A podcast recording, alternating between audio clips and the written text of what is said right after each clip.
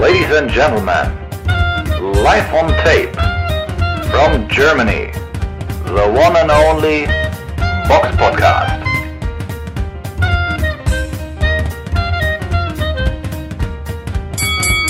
Servus, Grüezi und Hallo, willkommen zum Box Podcast 345. Es ist der 24.04.2022.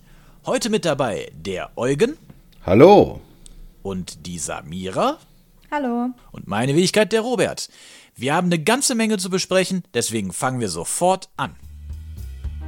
Der Box Podcast Rückblick aufs vergangene Wochenende.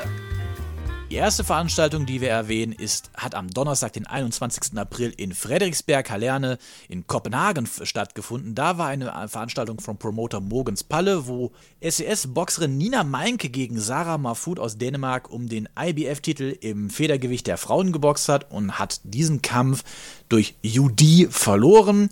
Die Punktrichter werteten 96-94 und zweimal 97-93 für Sarah Mahfoud. Dass Meinke es im Voraus schon schwer haben wird, in, die, äh, bei diesem Kampf zu gewinnen, war vorne, von uns vornherein ja klar gewesen. Aber das, was man jetzt so gelesen hatte, schien auf jeden Fall eine gute Leistung von Meinke gewesen zu sein, sodass sie jetzt, glaube ich, nicht schämen braucht. Dann war eine Veranstaltung am Freitag, den 22. April im Bergtalresort Lüneburger Heide in Bispingen, Niedersachsen gewesen. Dort hat SES von Ulf Steinfort eine Veranstaltung gehabt, wo unter anderem Araik Marutian gegen Mirko Sikora geboxt haben, äh, Michael Eifert gegen Georgi Vayu. Ähm, alle äh, SES-Boxer haben ihre Kämpfe gewonnen, größtenteils äh, vorzeitig, außer Joscha Blin, der hat einen Punktsieg über Jan Balog eingefahren. Dann war in Italien eine Veranstaltung am, 23, äh, am 22. April im Palazzo dello Sport in Verbania, Piemonte. Dort war eine Veranstaltung von Alessandro Cerci und Eddie Hearn. Zu sehen war es auf The Zone. Und da kämpfte im Superweltergewicht Mirko Natalizzi gegen Rico Müller. Und Natalizzi hat durch diesen Sieg über Rico Müller, den er durch äh, Unanimous Decision über zehn Runden besiegt hat, natürlich jetzt auch einen immensen Sprung in den Rankings gemacht und darf sich jetzt Titelträger der WBC im, äh, mit dem Titel International Silver äh, nennen. Der größte Kampf des Wochenendes, und das betrifft jetzt nicht nur das Sportliche, sondern auch die Zuschauerzahl, die fand im äh, Wembley Stadium in London statt und da war eine Veranstaltung von Frank Warren und Bob Arum, wo im Hauptkampf Tyson Fury gegen Dillian White um den äh, Weltmeisterschaftstitel im Schwergewicht nach Version der WBC geboxt hat. Diesen Kampf haben vor Ort 94.000 Leute verfolgt, der größte Kampf seit den 1930ern, als Max Schmeling gegen äh, Walter Neusel geboxt hat. Auch ein Kampf, den wir ja mal in einer Sonderfolge schon mal angesprochen hatten. Ähm, also die, die Kulisse wirklich schon beeindruckend. Aber Eugen, fandest du, dass dieser Kampf auch beeindruckend war? Du warst ja bei der letzten Folge leider nicht dabei gewesen. Wir hatten uns alle ja auf den Sieg von Fury eingestellt, aber hattest du dir von White mehr versprochen? Zumindest etwas mehr, ja. Also ich wär, bin natürlich auch ganz klar auf Fury-Seite vor dem Kampf gewesen. Allerdings hätte ich schon gedacht, dass Dillian White so ein bisschen mehr Widerstand leisten konnte. Oder hätte, also, weil der Kampf war ja doch sehr, sehr einseitig.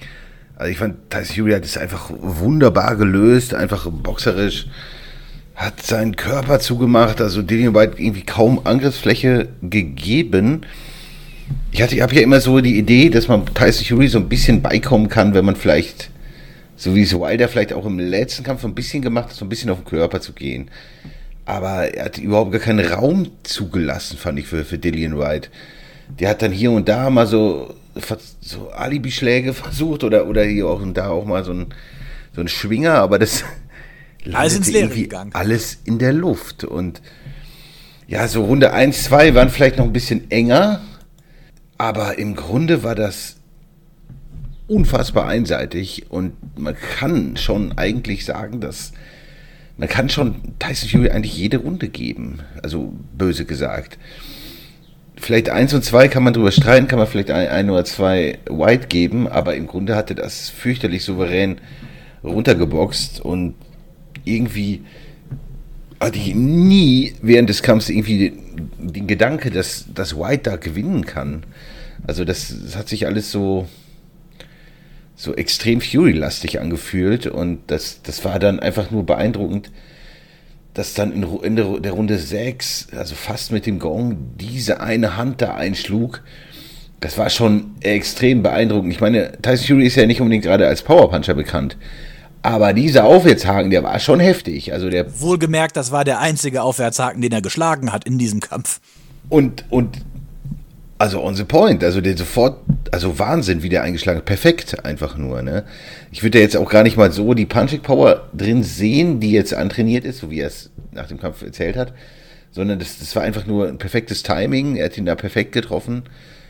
Und von seiner Hand, da, da, würde wahrscheinlich fast, wahrscheinlich jeder runtergehen, weil das war schon, schon wahnsinnig gut aufs Kinn getroffen und White war einfach auch sichtlich mitgenommen und ich fand auch sehr gut, wie der Ringrichter da reagiert hat. Der hat dann erkannt, dass als ihn aufgefordert hat, quasi als er hochgekommen ist, äh, ein bisschen nach vorne zu kommen, aber sofort erkannt, White, da ist nicht mehr viel da, da ist nur noch Wabbel, Wabbel dass er den Kampf dann auch voll, folgerichtig äh, abgebrochen hat. Also das war einfach eine, eine Machtdemonstration von Tyson Fury.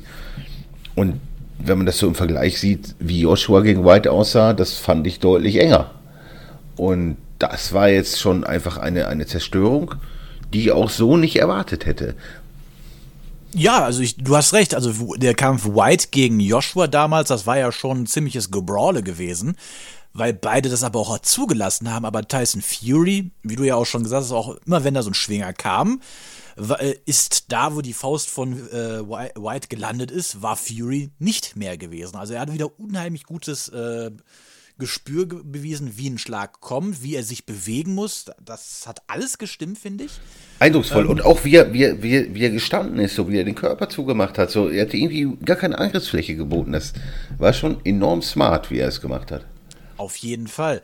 Ich fand aber auch, also die ersten beiden Runden, ja, kann man enger sehen und dieses, sagen wir mal so, dass White mal die, Aus, äh, die Auslage gewechselt hat, um äh, Fury zu ver, ähm, zu überraschen, wie das in den Kommentatoren äh, oder in den Kommentaren da gesagt wurde. Ganz ehrlich, äh, Bullshit, wie willst du den Fury mit sowas denn jetzt verwundern oder beeindrucken? Also äh, wahrscheinlich war es eher mehr Verzweiflung. Ja. Also ich finde White, also der hat schon gute gute Waffen im Arsenal, das muss man sagen. Gerade der linke Haken von ihm ist wirklich gut. Keine Frage. Aber wenn du einen Boxer hast wie Fury, der dich quasi nicht dazu kommen lässt, diese Waffe äh, auch auszuspielen, dann bringt das nichts. Und dann, wie du ja schon gesagt hast, so Verzweiflungsschwinger teilweise. Hm. Also das ist nicht aufgegangen. Und das hast du ja dann auch in der dritten Runde gesehen, wo die dann so ein bisschen ineinander verklincht auch waren. Und ähm, das wirkte auf mich auf jeden Fall auch sehr verzweifelt von White, dass er da gar nicht so richtig Akzente setzen konnte. Und ja, ich finde Fury, der hat ja dann auch nochmal noch mal so eine Schippe draufgelegt und hat das echt gut gemacht. Ich muss aber sagen, ich war auch, da kann ich auch mal direkt Samira mit ins Boot holen. Äh, wer mir sehr gut gefallen hat, war der Ringrichter. Der äh, hat äh, Mark Leisen, der hat ja, oder Luçon, keine Ahnung, wie man den Namen ausspricht, der hat einen guten Job gemacht. Wahrscheinlich so, so ein Ringrichter, wie ihn Felix Sturm sich eigentlich wünschen würde. Ja, wobei Felix Sturm würde, glaube ich, bei beiden Boxern sagen, dass die technisch unsauber boxen. Also da kann man ja auch noch mal zu dem. ja, ist ja so. Also ich meine, der, wir können ja noch mal zu dem K.O.-Schlag kommen. Ähm, der war natürlich nicht on point eigentlich. Natürlich sah das ein krasser Aufwärtshaken, rechter, aber eigentlich war der ja noch nicht mal ein Volltreffer. Der hat ihn ja noch nicht mal richtig voll in der Mitte getroffen, sondern eher so gewischt. Und trotzdem ist halt Dillian White so krass K.O. gegangen, dass er halt äh, dann echt mit wackeligen Beinen aufgestanden ist. Das heißt, der Tyson Fury hat ihn ja auch vorbereitet. Ich meine, das hat er ja auch klar gemacht. Erstmal mit dem Jab die Deckung geöffnet und dann halt den rechten Aufwärtshaken noch nicht mal voll, aber gut gewischt, getroffen, dass es ausgereicht hat, um White halt auf die Bretter zu schicken. Povetkin ähm, lässt grüßen. Ja, genau. Also ich habe mich ja auch auf den vorzeitigen Sieg von Fury festgelegt. So, ich hatte ja auch recht behalten, weil ich eigentlich das auch so gesehen habe, dass White es halt einfach nicht schafft, an den großen und beweglichen Fury mit seinen Schwingern ranzukommen. Und das war ja auch so. Das waren die, die Treffer, die ihn hätten vielleicht zum Sieger machen können, die er aber gar nicht landen konnte und die halt immer in die Luft gingen. Das Einzige, was er getroffen hat, waren halt wirklich am Anfang doch ein paar Körpertreffer so. Manchmal hatte er Glück so, dann, dann, das war wirklich das Einzige, was er landen konnte, aber auch viel zu wenig natürlich.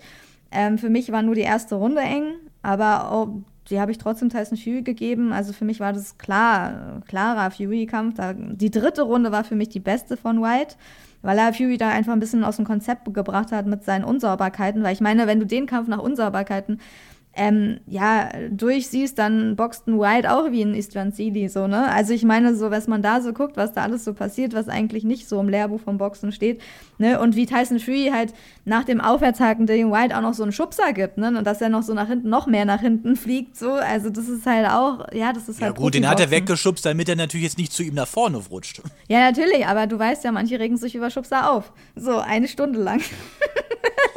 Ja, da kommen so, wir später da kommen wir später zu. Aber auf jeden Fall, ähm, ja, war ich, ich habe mir den Kampf so vorgestellt, vorzeitiges Ende, aber trotzdem war ich auch ein bisschen enttäuscht von White, dass er wirklich da gar nicht, also ich hatte auch keinen einzigen Moment, wo ich dachte, ja, jetzt könnte es irgendwie ein bisschen gefährlich für Fury werden. Das war deswegen auch eigentlich ein sehr einseitiger und ähm, dann doch nicht so mitreißender Kampf, wie ich am Anfang vielleicht dann doch gehofft hätte, dass wenigstens ein paar Runden dann so ein bisschen ja, engerer Schlagabtausch, aber Tyson Fury hat sich gar nicht auf diese, ja, auf den Stil von White eingelassen. Ich meine, die kannten sich ja auch aus dem Sparring, das war ja keine Überraschung. Beide wissen, wie sie boxen, beide wissen eigentlich auch schon, wer der Bessere ist.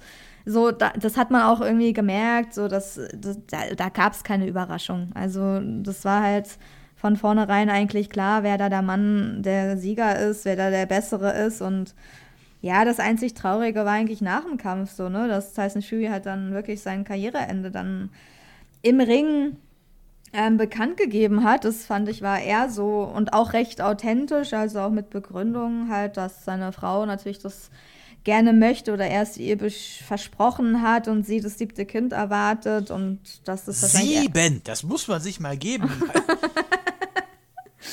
ja, vielleicht wird ja Wie, wie fruchtbar ist diese Frau? Boxer, Boxerin. Ja, auch wie viel Geld haben sie, aber haben sie ja genug. Also ich meine, das ist halt so ein bisschen, kann auch nicht jeder äh, durchziehen, ne? So sieben Kinder.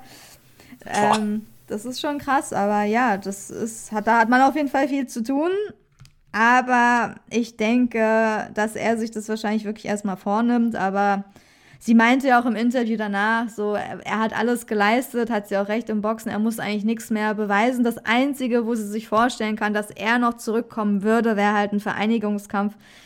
Ähm, dann später, wenn Joshua und Usyk geboxt haben dass das eventuell ein Grund sein könnte, was ihn noch reizt, aber im Endeffekt hat er wirklich alles gezeigt und ich, ich sehe auch keinen, der ihn schlagen kann, ehrlich gesagt. Also für mich weiß ich nicht. Es kann sein, dass ihm langweilig wird und er denkt, ich muss doch nochmal einen Kampf machen, weil die ganze Zeit zu Hause sitzen, so ist vielleicht auch nicht so für jeden, für so einen Showman wie Tyson Fury bestimmt schwierig, der gerne singt, der sich auch manchmal gerne präsentiert, so kann dann nach einem Jahr auch langweilig werden, aber ich weiß es nicht. Ich hoffe, dass er nochmal zurückkommt, aber. Ja, es wäre schade, wenn er weg wäre. Also er ist halt verdammt unterhaltsam. Er ist ein verdammt guter Boxer. Jetzt auch in den letzten Jahren ist er auch ein deutlich besserer Puncher geworden. Ähm, deswegen, also ich freue mich schon, würde mich echt noch freuen, wenn er jetzt noch den Sieger aus Usyk gegen Joshua boxt. Ähm, die Wahrscheinlichkeit, also ich glaube jetzt stand jetzt auch nicht, dass Joshua Usyk besiegen wird. Das glaube ich aktuell einfach nicht. Ähm, Klar, wir werden es erst sehen, wenn es dann soweit ist, aber wir müssen auch mal festhalten, Tyson Fury ist neben Riddick Bowe der einzige, der sämtliche vier Titel, wenn auch nicht gleichzeitig, getragen hat. Und wenn Fury dann einen Vereinigungskampf mit dem Sieger macht, könnte er der Erste sein, der alle vier gleichzeitig getragen hat. Fünf, wenn du noch, äh, fünf beziehungsweise sechs, wenn du noch den IBO-Titel und den äh, Ring Magazine-Titel natürlich zuzählst. Ja, er hat schon seinen Reiz, ne? Also, also ich sehe ihn an, an, Nummer eins. Ich weiß nicht, ob ihr ihn da auch. Also ich denke, dass ich er auch, auch Usyk schlagen würde, ehrlich gesagt. Auch schon das Körperliche schon alleine so. Also ich, ich denke, das wird. Usyk kann sich da gut präsentieren, aber ich denke, dass Tyson Fury einfach wirklich wenn er richtig trainiert, gerade unschlagbar irgendwie ist. Auch wenn manche von seiner Leistung vielleicht nicht so begeistert waren. Manche finden, sind keine Fury-Fans, aber sein Stil ist so schwer zu boxen, also weiß ich nicht. Seine Füße ist alles Fu zusammen. ja, Fury hat auch, äh, hat auch deutlich mehr Ringintelligenz als äh, Joshua. Und bei einem Usyk hast du ja gesehen, der weiß der Geier, wie viel Amateurkämpfe hatte. Der wusste halt einfach, wie der in jeder äh, Situation zu reagieren kann, äh, hat. Äh, Fury hat jetzt nicht ganz so viele Kämpfe, aber der hat einen deutlich höheren Ring-IQ als Joshua. Von daher sollte das auf jeden Fall schwieriger sein. Und dann kommen halt die Punkte äh, zu greifen: Reichweite, Masse, Schlagkraft etc. Sodass ich da schon denke, dass, ähm, dass äh, Fury Usyk besiegen sollte. Ja, wahrscheinlich würde er es auch, aber ich finde, das ist so ein Kampf, den musst du eigentlich noch für deine Legacy machen. Ja, Weil das sowieso. Da, da wird immer sonst die Frage kommen, angenommen, Usyk regiert noch ein paar Jahre, da wird dann immer die Frage kommen, warum hat er den Usyk nicht gekämpft? Warum ist er zurückgetreten? Hat er Angst oder keine Ahnung? Das, das wird man, konnte man nie mehr vorhalten. Und ich glaube, für, für die Legacy, damit er irgendwie als, als Gigant äh, Alltime Great gilt, müsste er es eigentlich noch machen. Und ich glaube, er wird es ja auch tun. Also, wie ernst immer seine Aussagen sind bezüglich seiner Karriere, weiß ich nicht, aber er erzählt ja immer sowas. Ne? Und ich, ich könnte mir schon vorstellen, dass der Kampf noch kommt. Sonst gibt es ja eigentlich auch nichts für ihn zu erledigen, aber dieser Kampf, den muss er tun. Auch, muss er eigentlich machen, auch für die Legacy. Ne? Ja, den müsste er machen, aber dann müsste er auch sagen, und jetzt ist Schluss. Genau, der Kampf machen und dann vorbei. Wirklich so richtig so, Elle Badge, äh, ich habe jetzt alles, jetzt könnt ihr mich mal. Weil dann hast du nämlich, weißt du, auf jeden Fall so diese, äh, gut, dann wird, da wird es natürlich dann auch so die, die, die Hater geben, die sagen, ja, aber der hat nie einen, äh, wie heißt dieser eine Russe da, Mak Makumedov, der da in Kanada lebt, der letztens gegen äh, Wach geboxt hat. Oder, oder andere aufstrebende Leute, ja, aber der hat ja nie gegen Joe Joyce geboxt, etc. Oder nie so einen richtigen Puncher geboxt, wo du auch denkst, ja, aber der hat, der hat zweieinhalb Mal eigentlich einen Wilder besiegt. Also, ja, aber du weißt, du kennst ja äh, Boxfans. Irgendwas zu meckern ist da ja immer. Gut, dann würde ich sagen, kommen wir zur Vorschau. Die Box Podcast Vorschau auf kommende Kämpfe. Da haben wir eine Veranstaltung kommenden Freitag, den 29. April in der Vega City Hall in Ach du Scheiße. Krass, Krasnogorsk in, Russ in Russland. Da kämpft auf einer Veranstaltung von Wladimir Runov Fedor Schudinov gegen Azizbek Akdu, Abdugofurov. Ich hoffe, ich habe den Namen richtig ausgesprochen. Schöner Name. ja, geht ganz leicht von der Zunge. Leichter von der Zunge geht mir aber folgende Namen. Da kämpft am Samstag, den 30. April, im MGM Grand in äh, Las Vegas auf einer Bob Arum-Veranstaltung Oscar Valdez gegen Shakur Stevenson um den WBC und WBO-Titel äh, Titel im Superfedergewicht. Beide ungeschlagen, beide gute Boxer, beides Pound-for-Pound-Material. Eugen, wie sieht da deine Einschätzung aus? Ja, das ist ein wirklich spannender Kampf, ne? Aber ich denke, Shakur Stevenson sollte da schon relativ klarer Favorit sein. Ich würde auch mit einem Punktsieg von ihm gehen. Ich denke, das ist so wahrscheinlich das Wahrscheinlichste, was kommen wird. Aber, weil ist natürlich jemand, der, der ordentlich hauen kann. Und das ist alles andere als einfach für Stevenson. Und das ist halt die Frage, äh, wird Valdez äh, Stevenson treffen können? Und wenn er es tut, dann wer weiß, wie es ausgeht.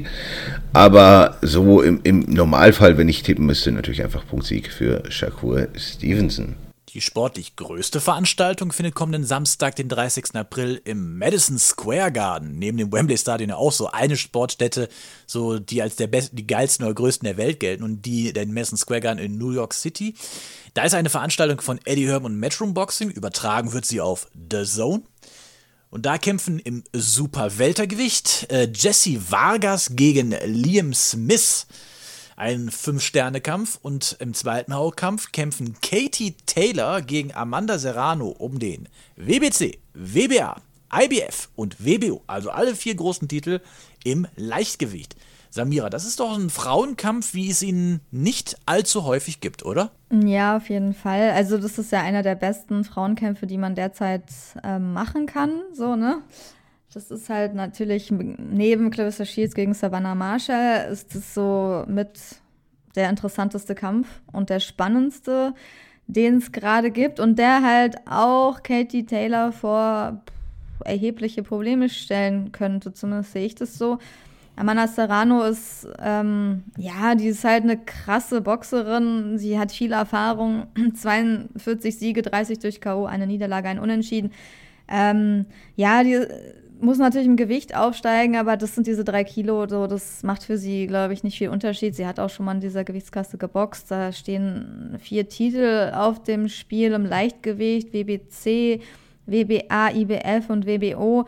Ähm, ja, sie boxt sonst eher so, also die hat extrem schon Gewichtsschwankungen also durchgemacht, ne, so manchmal sehr leichte, irgendwie, ja, wie viel hat sie gewogen? 58, 56, ist halt sehr weit auf. Mit 57, 7 hat sie ihre Karriere begonnen, hat sie aber auch schon mal weniger dann gewogen, 56 und jetzt dann quasi so um die, ja, 60 Kilo, ne, wird sie dann wiegen. Aber ich glaube, das wird nicht viel Unterschied machen für sie. Ich meine, im letzten Kampf Miriam Gutierrez, ich weiß nicht, ob ihr euch erinnert, das ist ähm, dieses Bild, wo dieses zerstörte Gesicht neben Amanda Serrano, der, ja. der, hat ja die Nase gebrochen oder da war ja alles angeschwollen quasi in diesem Gesicht. Ne, der Kampf gegenüber die Runden, jede Runde eigentlich, ähm, ja, für Serrano. Das war echt eine krasse Demonstration. Katie Taylor hat, ähm, hat sie, glaube ich, auch schon mal geboxt, genau, 2020. Da hatte sie zwar am Boden in der vierten Runde, aber das war halt eher so, weil Gutierrez auch ein bisschen falsch stand und das war jetzt kein harter Knockout-Schlag, so, die ist dann auch gleich wieder aufgestanden und war wieder da, hat natürlich trotzdem den Kampf dominiert und auch nach Punkten gewonnen. Aber ich denke, man hat bei Katie Taylor gesehen, dass sie Probleme hat mit Pressure-Fightern, so mit Delphine Persoon. Gerade der erste Kampf, den sie nicht unbedingt gewonnen hat, ähm, offiziell schon, aber das haben viele andere anders gesehen. Den zweiten Kampf hat sie auf jeden Fall gewonnen. Da war sie viel besser eingestellt, aber Amanda Serrano könnte sie halt auch, könnte ihr halt so einen Kampf bieten wie Persun im ersten. Sie wird auf sie zusteuern. Ich weiß nicht, wer die schnelleren Hände hat. Das ist schwer zu sagen. Beide sind sehr schnell. Aber die feuert da echt so Salven ab, wo man echt, sie schickt sich dann mit dem Körpertreffer auf die Bretter so und du hast gar nicht gesehen, wie schnell der irgendwie gelandet ist. Deswegen, also ich bin auch Fan von Katie Taylor, aber ehrlich gesagt bin, sehe ich da in diesem Kampf auch durch die Erfahrung einfach ähm, Katie Taylor hat 20 Kämpfe, 6 Siege. Sie hat halt noch nicht so erfahr viel Erfahrung, ist zwar, glaube ich, ein äh, bisschen älter, die ist, glaube ich, 35. Amanda Serrano ist ähm, 33. Um, ich glaube, also ich würde mich ganz leichte Vorteile für Amanda Serrano in diesem Kampf sehen. Also ich glaube, es wird ein Bombenkampf. Ich glaube, es wird auch eine Schlacht. Ich glaube, sie zieht sie in den Infight, die werden sich Fuß an Fuß gegenüberstehen und dann wird sich zeigen, wer, wer sich da durchsetzt. Aber ähm, ja, also ganz leichte Vorteile für Serrano, würde ich sagen. Ich weiß kleine, Korrekt, kleine Korrektur, ja? 20 Kämpfe, 6 K.O.s. Du hast, du hast 6 Siege gesagt. Ach so, oh Gott, nee. Natürlich nicht. Ja, 20 Siege, also der ja, genau. Ist, also 20, genau. Taylor. Also es ist immer noch ein lupenreiner Rekord, aber... Ja, ja, also auf ich, jeden Fall. Offiziell, ich, ne? Ja, ja. Ja, stimmt, stimmt, da war, da war ja was. Da war ja was. Aber natürlich ist sie eine krasse Boxerin. Ne? Also Amanda Serrano hat eine Niederlage, jetzt müssen wir mal runterscrollen, gegen wen? Gegen das, Frieda Wallberg. Ja, und, und zwar da war, 2012. Und das war auch noch, wo sie Gastboxerin war. Das darf man ja, auch noch nicht vergessen. Stimmt. Also das, das, ist also eigentlich auch ein krasser Rekord. So, sie hat einfach Ja, vor allem eine, ho und eine hohe K.O.-Quote für eine Frau. Ja, ja, ja, ja, das ist auf jeden Deswegen, Fall. Deswegen, du hast so ja schon, 68. wie du schon gesagt, so Pressure Fighter, mh, hm, also ich gebe zu, ich kann mir jetzt noch nicht ganz sagen, wie, also ich kann jetzt keine Prognose abgeben, wie dieser Kampf ausgeht, aber dass der spannend wird, da glaube ich, sind wir uns alle einig. Ja. ja, definitiv. Es wird auf jeden Fall eng werden. Wie es dann ausgeht, wer weiß. Ne? Aber das wird verdammt eng und auch wahrscheinlich sehr, sehr vielleicht kontrovers sein, das zu scoren. Ja, ne? Also es wird auf jeden sein. Fall spannend. Das kann sein. Also, ja, auch Eva Feuerberger hat ja schon, da war der Kampf nach der ersten Runde K.O., erste Runde. Also, das, das gab so Sachen. Ja, okay, sie hat natürlich auch stärkere Gegner geboxt. Ich glaube auch, dass das Urteil echt kontrovers werden wird. Ich glaube nicht, dass einer von beiden sich vorzeitig durchsetzen wird. Also kann ich mir nicht so vorstellen. Obwohl Serrano so eine hohe ähm, K.O.-Quote hat und Real Deal ist. Aber Katie Taylor muss, also muss man natürlich auch erstmal auf den Boden hauen. Glaube ich nicht. Also das wird über die Punkte gehen. Und das kann natürlich dann auch ein ja, umstrittenes Urteil geben, was ich nicht hoffe. Vielleicht gibt es dann Rückkampf und so. Aber ja, also ich denke, dass, dass auf jeden Fall Katie Taylor noch nie so eine gute Frau wahrscheinlich geboxt hat wie Serrano nach Persun. Und deswegen wird es echt eine große Herausforderung für sie. Aber mal, mal schauen, wie sie es meistert. Ja, auf jeden Fall richtig spannender Kampf. Ja, ich denke auch, das ist auf jeden Fall der sportlich beste Kampf an diesem Wochenende, neben dem natürlich Shakur Stevenson. Äh, ja, und Jesse Vargas gegen Liam. Ja, ja aber ich, so, ne? also ganz ehrlich, ich finde ich jetzt, also Taylor gegen Serrano finde ich das spannender. Ich finde es auch spannender, aber ich dachte so, das ist nur bei meiner Sicht so. Ich weiß nicht, ob unsere Hörer das so spannend finden. Ist ja nicht immer so, dass Frauenboxen ähm, ja mal spannender ist. Ne? Aber Serrano ist natürlich auch wirklich ein Megastar. The Real Deal, die wird ja auch von Logan, äh, Logan Paul, also von einem der Paul-Brüder, nee, Jake Paul gemanagt. Ne? Jake da Paul ist der, der kleinere.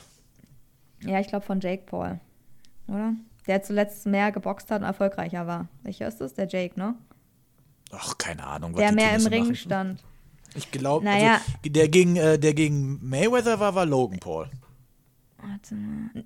Ah, dann ist es Logan Paul. Okay, dann ist es Logan hm. Paul, glaube ich. Aber ja, diese sind ja sicher auch so ähnlich, die zu unterscheiden. Wenn man sich da jetzt nicht so auskennt, ist schwierig. Aber ja, auf jeden Fall ist ja dadurch ein bisschen mehr noch so ins Rampenlicht gekommen und deswegen ja, ich denke, das war Jake. Auf jeden Fall auf dem Foto sah aus wie Jake Paul. Ja, keine Ahnung. Mal schauen, die werden eine gute Show abliefern und fürs Frauenboxen ist mhm. sowas sehr gut, weil diesen Könner. Und natürlich Amanda Serrano ist Southpaw, ne? Das ist natürlich auch nochmal eine andere Auslage. Also da kommen einige Probleme auf Katie Taylor zu, die ähm, Normalausleger, in der Normalauslage boxt. Sowas ist natürlich dann auch immer noch ein bisschen anders als sonst. Ja. Dann kommen wir jetzt zu den Hörerfragen. Zuhörer stellen Fragen und wir beantworten sie. Und da haben wir eine Frage von Matthias Dotterweich. Der fragte bei YouTube: Ich habe eine Frage zum Thema Schlagkraft im Mittelgewicht. Julian Jackson und Gerald McClellan, McClellan sollen die am härtesten schlagenden Mittelgewichtler gewesen sein. Denkt ihr, Gennady Golovkin kommt auf eine ähnliche Schlagkraft? Eugen. Äh, nein, ja. Äh, nein, kommt er nicht. Also das sieht man schon an, an der Art und Weise, wie er boxt. Ich glaube, ein Hörer hatte die Frage auch ganz gut beantwortet schon in den Kommentaren, dass das natürlich Golovkin mehr der Zerstörer ist. Und die beiden Jungs sind halt schon, was das Mittelgewicht angeht, so mit das Maß der Dinge. Julian Jackson ist absolut verheerender Puncher. Also in der Gewichtsklasse ziemlich fast einmalig. Ja, ich, also Julian Jackson ist unfassbar also wer den nicht kennt, guckt ihn euch an. Es ist unfassbar, wie der, wie der hart der hittet. Und ich glaube auch, der würde, würde wahrscheinlich heute noch, also wenn man den von heute in die, also den von damals in die heutige Zeit transportieren würde oder beamen oder wie auch immer, der würde auch nahezu alles einfach brutal zerstören, weil der ist einfach, ist einfach, einfach Wahnsinn. Ein Monster vor dem Herrn. Und nein, so eine Power hat Golovkin nicht. Der ist halt mehr der Zermürber. Ich meine, sind zwar harte Hände, die Golovkin schlägt, aber wie du Keine Frage. Sagst, aber da, sagen wir mal so, ist halt die Vielzahl der harten Schläge, die da kommen, die dann die K.O.s hervorrufen.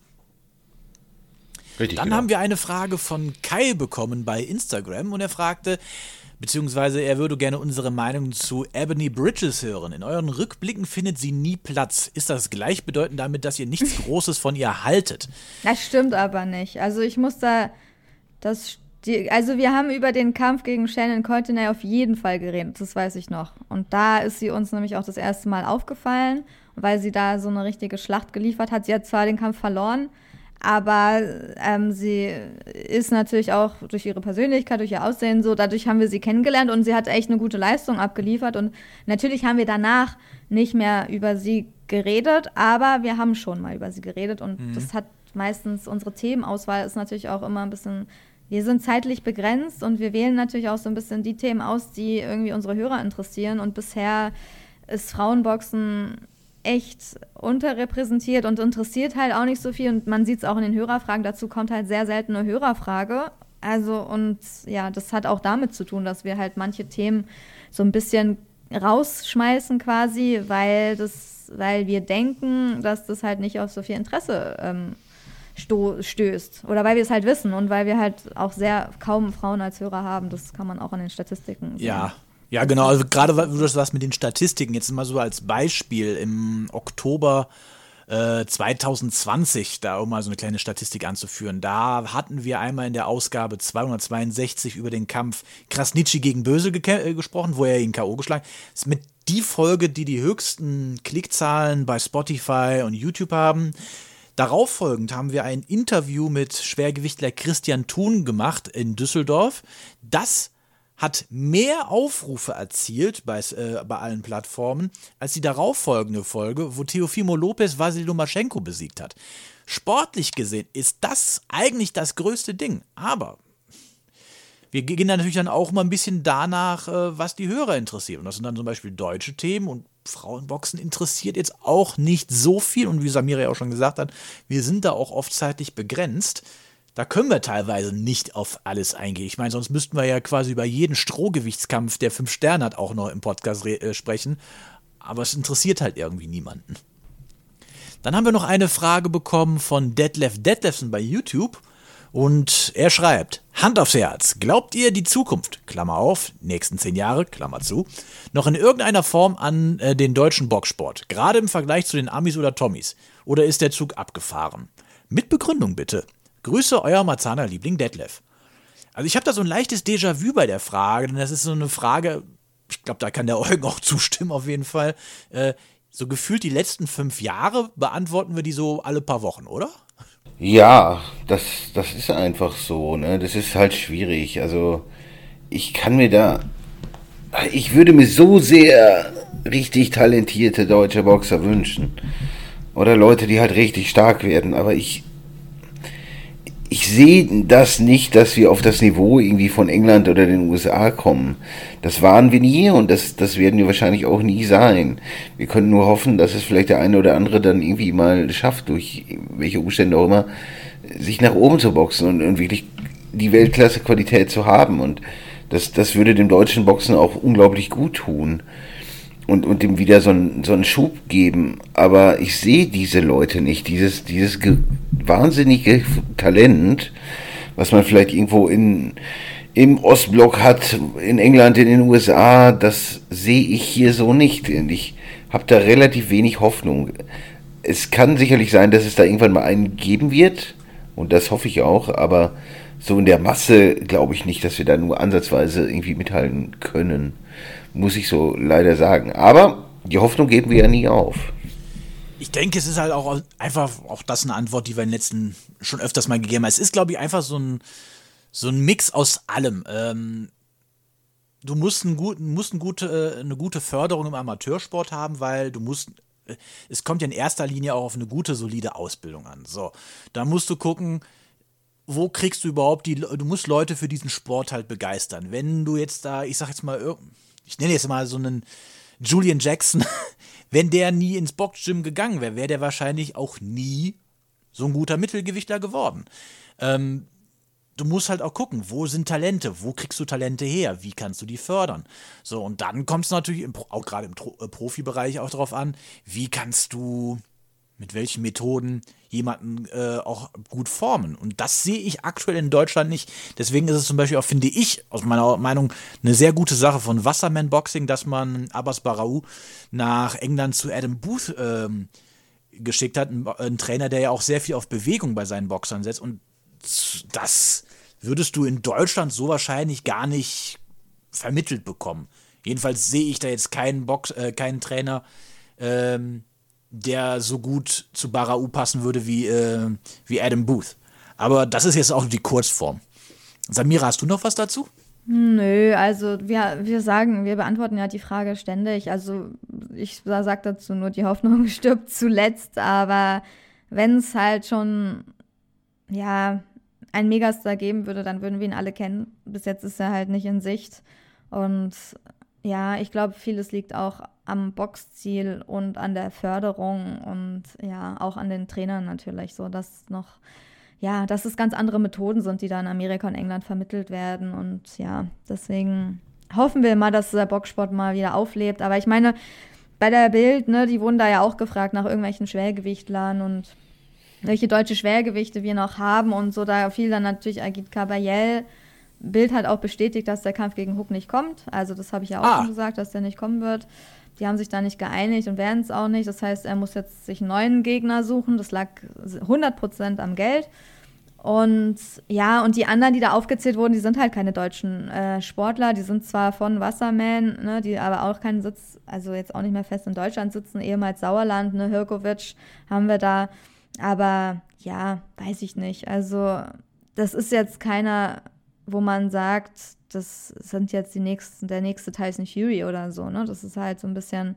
In Deutschland ist Agit Cavaliel der beste Schwergewichter, den wir haben. Und das kann man jetzt in verschiedenen Gewichtsklassen wahrscheinlich durchgehen. Da hat man da immer einen, der der Beste ist. Aber im Vergleich zur internationalen Spitze ist da halt immer noch meistens ein riesiger Abstand. Und das wird man dann auch demnächst wahrscheinlich irgendwann mal sehen, wie man das dann auch bei SES und den Kämpfen bei Tom Schwarz gegen Fury gesehen hat und ja auch demnächst bei Böse sehen wird.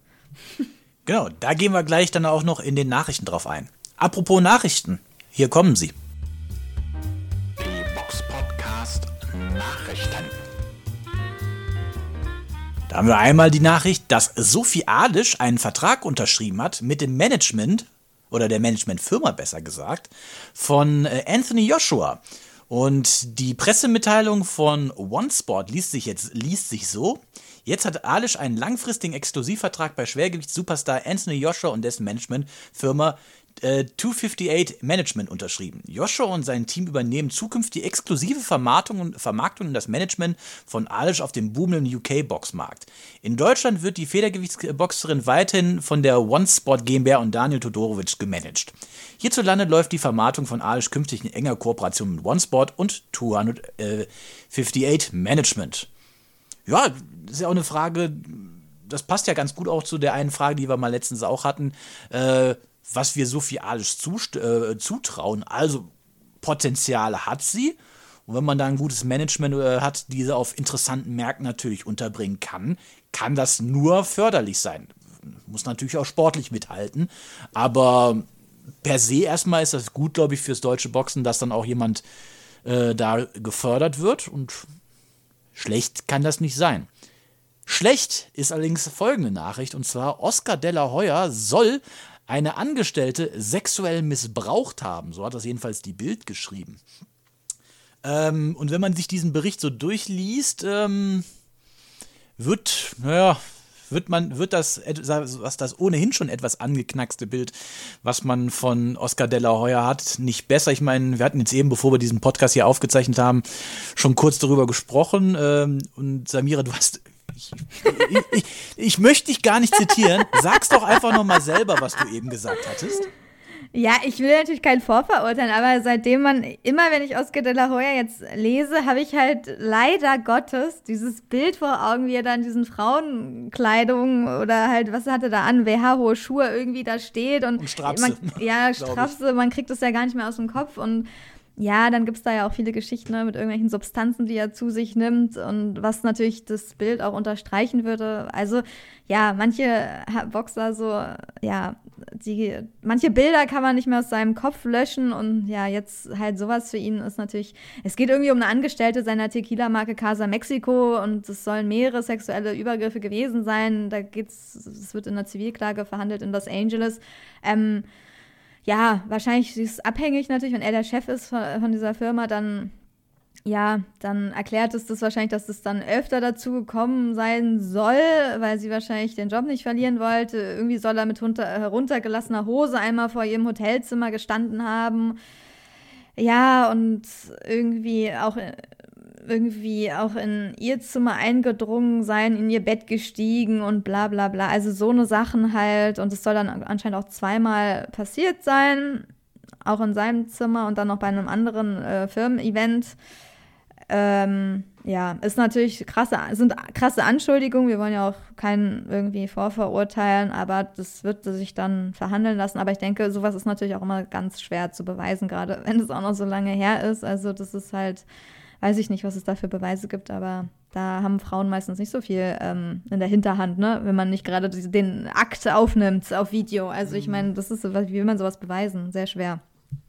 Ja, kann man. bewe- Also, sagt sich jetzt immer so leicht, ähm, aber wenn man nicht sofort irgendwie reagiert und Polizei ruft, äh, hast du schon recht, wird schwierig zu beweisen. Oder ins Krankenhaus Aber- fährt, ne? Du musst Ja, ja. Mhm. direkt ins Krankenhaus. Und wenn du das nicht machst, also hat sie Ja, vielleicht gemacht, weiß man ja nicht, ne? Aber Weiß man nicht. man und naja, sag mal so, wenn du gerade vergewaltigt worden bist, hast du vielleicht gerade andere Dinge im Kopf als sowas. Ähm, deswegen, also sollte sich das bewahrheiten, uh, uh, uh.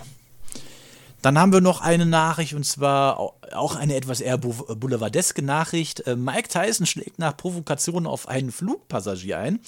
So, es gibt äh, Aufnahmen von einem Flug, ich glaube JetBlue war es, wo Mike Tyson von äh, nach Florida fliegen wollte und ein Passagier unentwegt von hinten über den Rücksitz auf ihn eingelabert hat und ihn provoziert hat und Tyson eigentlich anfangs noch auch sehr zu ruhig, geblieben ist. Nee, komm, jetzt hör mal auf und jetzt lass den Scheiß mal sein.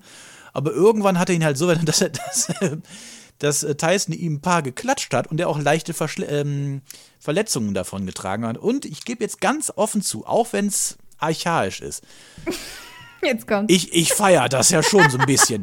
Weil Mike Tyson hat ja auch mal gesagt, so, ihr in euren sozialen Medien habt, seid viel zu äh, komfortabel damit geworden, dass wenn ihr äh, scheiße zu anderen Leuten seid, dass ihr keinen in die Fresse bekommt.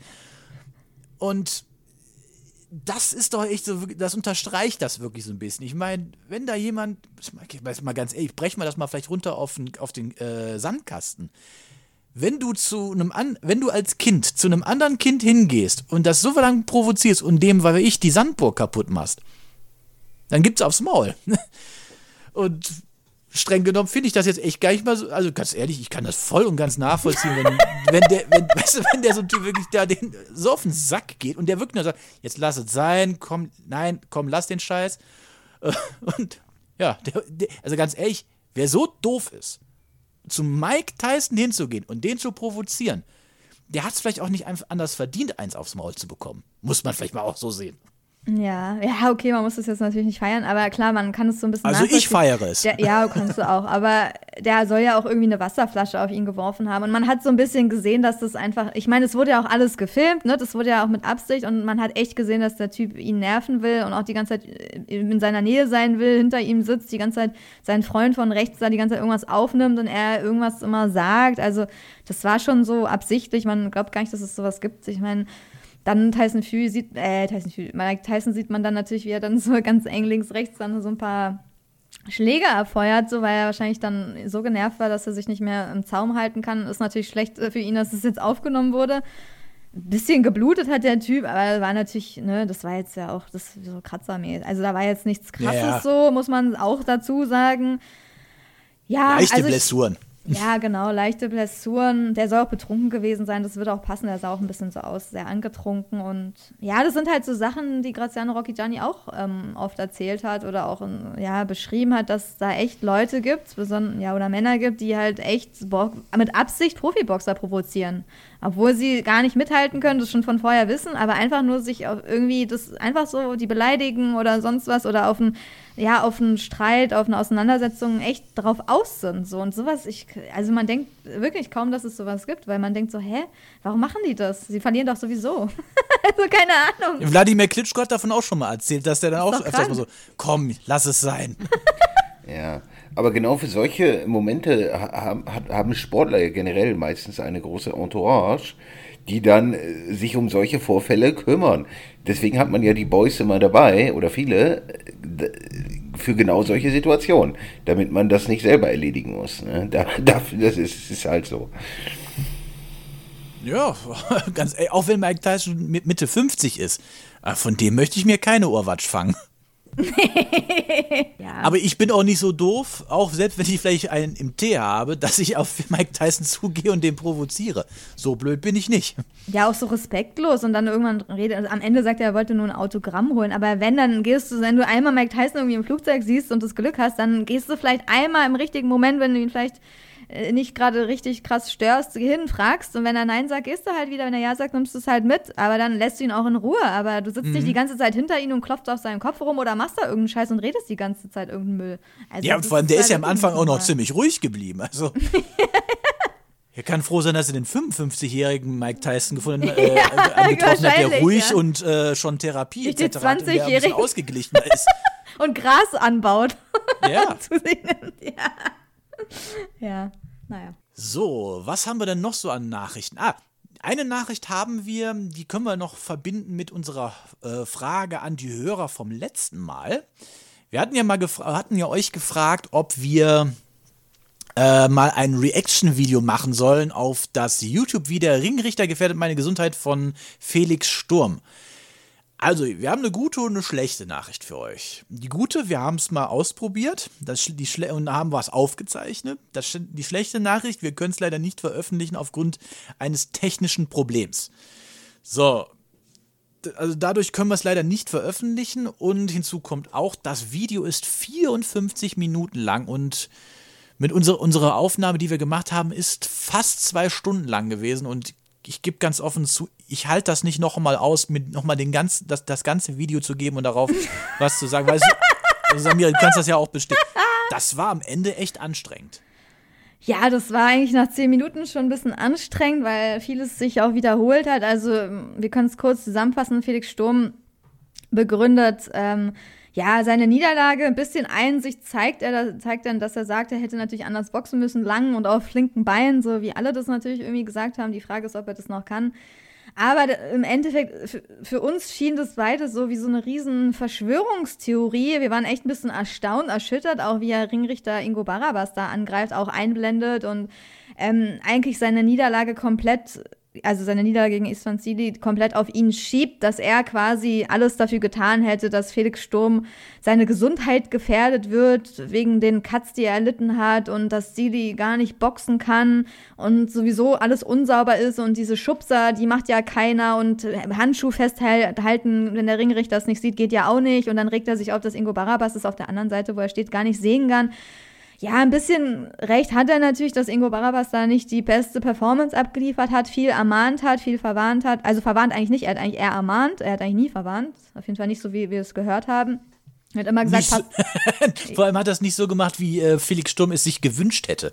Genau. Ich glaube, wir, wir, glaub, wir waren bei Runde 3, da hat er gesagt, eigentlich hätte er schon 25 Ermahnungen oder Verwarnungen haben müssen, wo ich Ja. auch denke, meine Güte, also das, äh, das, das war halt sehr übertrieben. Ne? Er ist halt kein sauberer Boxer und Felix Sturm regt sich halt auf, dass nicht alle so sauber boxen wie er und oder dass der Ringrichter halt nicht diesen Kampf eigentlich abgebrochen hat, weil er wünscht sich ja quasi, dass er der Sieger gewesen wäre durch Disqualifikation wegen den Kopfstößen. Aber ich meine, das waren keine absichtlichen Kopfstöße, für uns auch nicht. So, das waren keine absichtlichen. Er meint schon.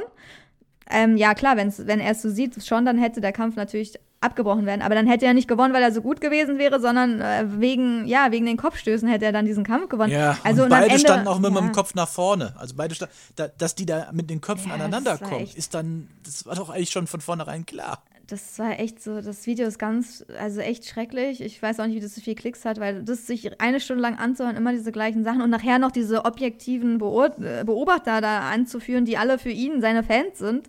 Irgendwie, ne? Also das ist halt auch so ein bisschen merkwürdig. Er meinte, er ist ja nicht objektiv, aber guckt euch meine Fans an. Sie sind objektiv und haben schon ein Video darüber gemacht. Und dann sieht man dann noch Leute im Publikum, die er einblendet, äh, wo er meint, ja, der äh, schreit was zu Ingo, der ist ja für ihn, der Ach, wurde schon vorher was diesen- ausgemacht. Dieser, WB, dieser WBF Ja. äh, offiziell weil aus der Ungarn, Ungar ne? ist, also das geht wirklich richtig zu weit, weil die Ungarn haben halt nicht gegen ihn gepunktet und wenn er das irgendwie denkt, dass das jetzt daran liegt, das ist eine Riesenverschwörung gegen ihn gewesen und Ferenc Budai hat den Kampf 114 zu 114 gepunktet, der Einzige, der diesen Kampf unentschieden gesehen hat, was gar kein Unentschieden war und dann regt er sich darüber auf, dass er irgendwie Ungar ist. Also so wie Istvan Zili, also das hat alles von vorne bis hinten gar keinen Sinn, was er da redet. Also wirklich, das ist alles an den Haaren herbeigezogen. Also wirklich, das ist so, also Also wir fanden es echt anstrengend und das Doofe ist halt, wie Boah. gesagt, aufgrund einer technischen Störung, die wir haben, können wir dieses Video nicht veröffentlichen, weil den Anspruch haben wir dann auch. Wenn, dann soll es schon bestmöglich aussehen und das Ja. tut es einfach nicht. aber den und Inhalt ich- habt ihr jetzt zusammengefasst. Ja, Neutral, von wirklich neutralen Personen, so, die sich das Den es angeguckt wirklich, haben. Genau, Auch- denen es absolut egal ist, wer da gewonnen hat. Ja. Und die auch nicht am Ringen für einen mitgefiebert haben, so wie Richtig. andere. Von daher, das sollten wir damit eigentlich abgeschlossen haben. Wir machen vielleicht irgendwann mal eine Reaction, aber eine kürzere und dann testen wir es Ja, vielleicht wie nochmal. gesagt, ja, also ich habe echt nicht mehr die Kraft und den Willen dafür, das mir noch einmal zu geben. Das, Nee. das war einfach zu anstrengend. Und Ja. nichts, nichts gegen Felix Sturm, aber er hat jetzt nicht so die Erzählerstimme, dass man ihm gut zuhören kann. Na, erst recht nicht, wenn man sich im Kreis dreht und immer dasselbe sagt und auch so eine Verschwörung die ganze Zeit wiederholt. Also, und das nicht mal merkt. Also, das ist schon wirklich ganz, ganz, ganz krass eigentlich. Sehr dünnes Eis. Schon Verleugnung eigentlich, ne, gegen Ja. Abu Barabas. Das ist Ich wirklich. glaube, ich glaub, genau, da haben wir schon in der ersten Minute, wie oft haben wir in der ersten Minute schon auf Pause gedrückt? Ja. Und gedacht so, was? Bitte? Ja. Naja. Naja. Ähm, dann kommen wir noch zu der naja, interessantesten Nachricht, die wir haben. Und zwar, Dominik, die haben auch schon in der letzten Folge, also während der letzten Folge noch ein paar Fragen reingekommen, die wir natürlich noch nicht beantworten konnten, weil wir da auch nicht mehr wussten als die Hörer. Aber jetzt gibt es auch offizielle Pressemitteilungen dazu. Und zwar Dominik Bösel, SES-Kämpfer im Halbschwergewicht und aktueller Weltmeister nach Version der IBO, trifft am 14. Mai auf Gilberto Ramirez. Ramirez ist ja uns noch allen bekannt aus seinem WBO-Kampf, äh, Weltmeisterschaftskampf im äh, Supermittelgewicht gegen Arthur Abraham. Und ja, jetzt kämpft er im Halbschwergewicht gegen Dominik Bösel, der nicht ganz unumstritten im letzten Kampf gegen Robin Krasnitschi über Punkte den IBO-Titel gewonnen hat. Und dieser Kampf wird am 14. Mai, das ist eine Golden Boy-Veranstaltung, zu sehen sein auf The Zone und anscheinend nicht auf dem MDR. Ja, da kann man doch nur, nur sagen, herzlichen Glückwunsch, Ulf Steinfurt. Genial. Wieder, wieder ein Mann, sag mal, für, für schön Geld äh, verkauft, wie, wie Tom Schwarz. Also, Wahnsinn. Also, es ist immer beeindruckend, wie, wie der das im Grunde quasi fast im Jahresrhythmus oder im Zweijahresrhythmus schafft, immer irgendwie einen Mann in einen so großen Kampf zu bringen. Es ist immer schon wieder, also es staunt mich immer wieder. Also das, aber das ist halt, was wir immer sagen, das ist im Grunde oftmals das Geschäftsmodell von SES. Ne? Also das ist natürlich so sportlich, muss man sich da keine, keine Gedanken machen, wer der Favorit ist. Ne? Ich denke, die Sachlage ist da ziemlich klar und ja, also wir können danach schon reden, dass, dass dann Ramirez durch TKO irgendwann zwischen Runde 2 und 3 gewonnen hat. Und äh, der Böse wird dann erzählen, ja, also er war natürlich die kurze Vorbereitungszeit und das Ganze drumherum, das war natürlich alles nicht so optimal. Aber ich werde dann jetzt hier in irgendwo in Magdeburg bei der nächsten SES-Veranstaltung das große Comeback geben, wo ich mich natürlich besser äh, auf alles fokussiere und das wird dann gegen Gabor Schabaschwili, einen starken Georgier mit dem Rekord äh, 12 Siege, 43 Niederlagen. Und da wird er dann sein Comeback geben. Also so in etwa stelle ich mir das vor. Also absolut chancenlos und Quatsch. Aber SES wird gutes Geld machen und deswegen kommt der Kampf. Ja, Also Glückwunsch. Also ja, die müssen ja auch irgendwie Geld verdienen, denken sie sich Ja. wahrscheinlich, ne? Ja, aber Ja, um die Anwaltskosten zu bezahlen für den Rechtsstreit mit Robin Krasnitschi. wer, wer weiß, ja, dann, ja, werden die Boxer in den Ring geschickt. Aber bemerkenswert ist auf jeden Fall, dass äh, SCS bis zum heutigen Tag diesen Kampf halt nicht offiziell bestätigt und verkündet hat. Also äh, The Zone hat es schon zweifach getan. Äh, SS muss es auch mitbekommen haben. Viele haben noch schon nachgefragt. Boxen 1 hat auch nur geschrieben, nun wurde bestätigt, was vorher schon auf The Zone angekündigt wurde. Der nächste Gegner des Mexikaners wird der deutsche Dominik Bösel vom SES Boxstall. Sie schreiben nicht, von wem es bestätigt wurde. Ich gehe davon aus, dass sie hoffentlich mit SES ähm, ähm, ja, geredet haben, telefoniert haben, aber ich frage mich, was da mit der Presseabteilung los ist, dass sie das nicht mal veröffentlichen. Also es ist ja schon überall zu lesen. Also warum man das nicht macht, verstehe ich nicht. Und also das muss man doch als erstes eigentlich machen. Ähm, ja, merkwürdig auf jeden Fall. Ansonsten sportlich, ja, keine Chance für Dominik Böse. Also ich meine, wirklich null Chance. Ramirez ist wirklich ein extrem extrem guter Boxer, ist auch in der letzten Zeit, äh, hat sich stark verbessert seit Arthur Abraham, ist auch extrem groß. Ähm, Also ich sehe, also ich glaube, wenn er den Kampf beenden möchte, dann kann er den wirklich in der zweiten Runde beenden. Also ich gehe da auch mit. Das, also wenn er möchte, dann ist der Kampf sehr schnell vorbei. Aber irgendwie. ohne Häme, das ist einfach wirklich nur sportlich. Das ist wirklich ohne Häme. Ich habe nichts gegen Dominik Bösel so, aber das ist einfach, das sind Welten, die da dazwischen liegen und das wird echt wieder ganz grausam, eine ganz grausame Vorstellung für den deutschen Boxsport im Ausland. Die Journeymen aus Deutschland kommen wieder, denken sich dann alle. Also in Amerika, also ja, weiß ich nicht. Das ist halt wirklich traurig, sowas dann nochmal zu sehen. Wenn du keine Häme verschalten willst, ich bin dafür zu haben. Für mich hat das nach, nach der Nummer irgendwie letztem Jahr im Herbst, die uns ja jetzt alle auch ziemlich schwer be, äh, beschäftigt hat. Ich meine, wir haben ja auch schon diverse Sendungen und Statements auch zu dem Kampf von Bösel gegen Krasnitschi äh, abgegeben. Für mich hat das jetzt so ein bisschen was nach dem Motto, äh, Elebetsch, wenn, äh, wenn, wenn wir den äh, Titel nicht haben dürfen, dann darf den Krasnitschi auch nicht haben, dann verlieren wir den mal jetzt gegen einen richtig guten Mann. Gut.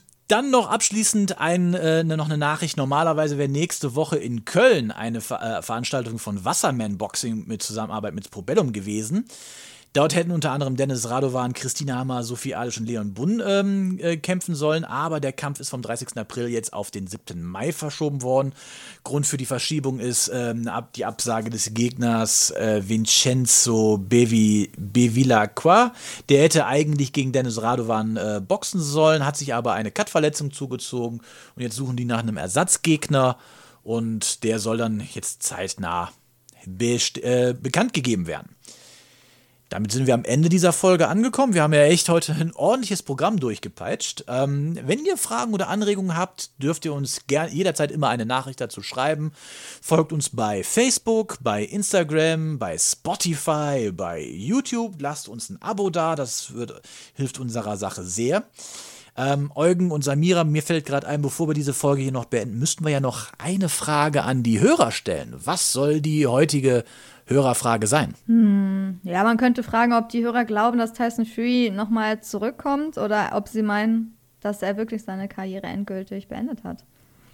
Zum Beispiel. Das klingt nach einer sehr guten Frage. Da, dann Jawohl. nehmen wir die. Glaubt ihr, Tyson Fury hat jetzt seine Karriere beendet oder kommt er noch für einen großen Kampf zurück? Schreibt es uns, uns in die Kommentare oder in Privatnachrichten.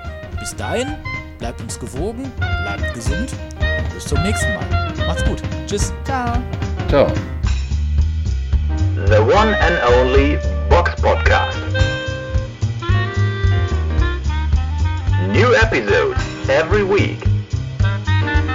Follow us on Facebook, Instagram, YouTube, iTunes Music and Spotify. Boxpodcast.de